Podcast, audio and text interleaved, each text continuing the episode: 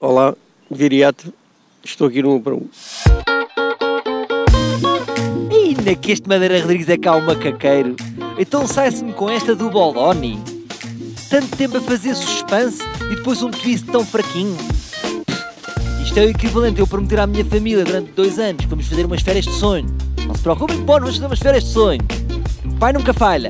Chega ao dia D, família estive a pensar e vamos todos para a armação de pera não tem muito impacto. Nada contra a armação de pera, que até é um destino mais ou menos. Agora, não é umas Caraíbas. Ô amigo, antes de mais, diga lá o que é que você estava aqui a dizer-me. O O que é que estava a dizer? que se passa com a sua espinha? A minha espinha está toda, está toda lixada para não dizer coisa, para não dizer outro nome. Amigo, você é mesmo português. Eu ainda nem tinha falado consigo, você já se está a queixar.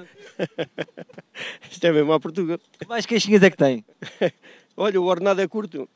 As queixas são sempre as mesmas dos É portugueses. espinha e... É espinha, é muito trabalho, pouco dinheiro.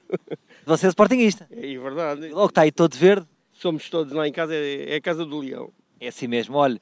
O que é que acha desta ideia do Madeira Rodrigues de meter o Boloni? Você ficou satisfeito? Não te falei há bocado disso. De Bolónia. Ai, pai, não sei, não estou a ver.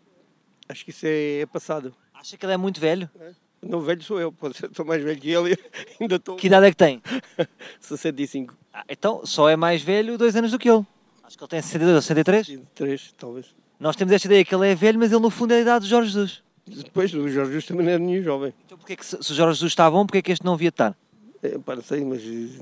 eh, Aquele a gente sabe o que é que está ali. Isto era bom, mas para 2004, não? Pois ele já foi bom, já, já lá teve, de facto. Também o Madeira Rodrigues não tem muito para onde escolher. Isto é como ir à fruta e só ver anonas e, e tangerinas verdes.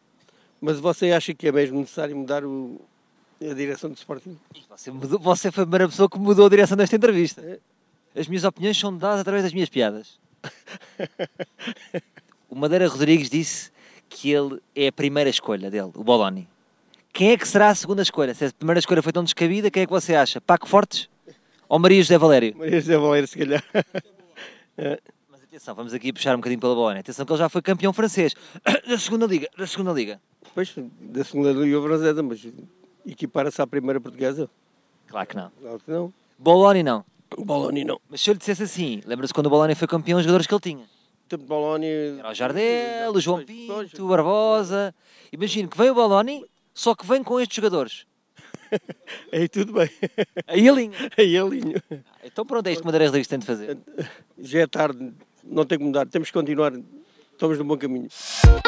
Ah, que este meu amigo viriato estava a tentar meter-se comigo ali de repente a mudar o rumo da entrevista.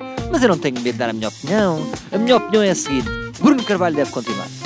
Acho que sim. O ano passado fizemos uma época espetacular. Vejam bem, nós só não ganhámos por um podense.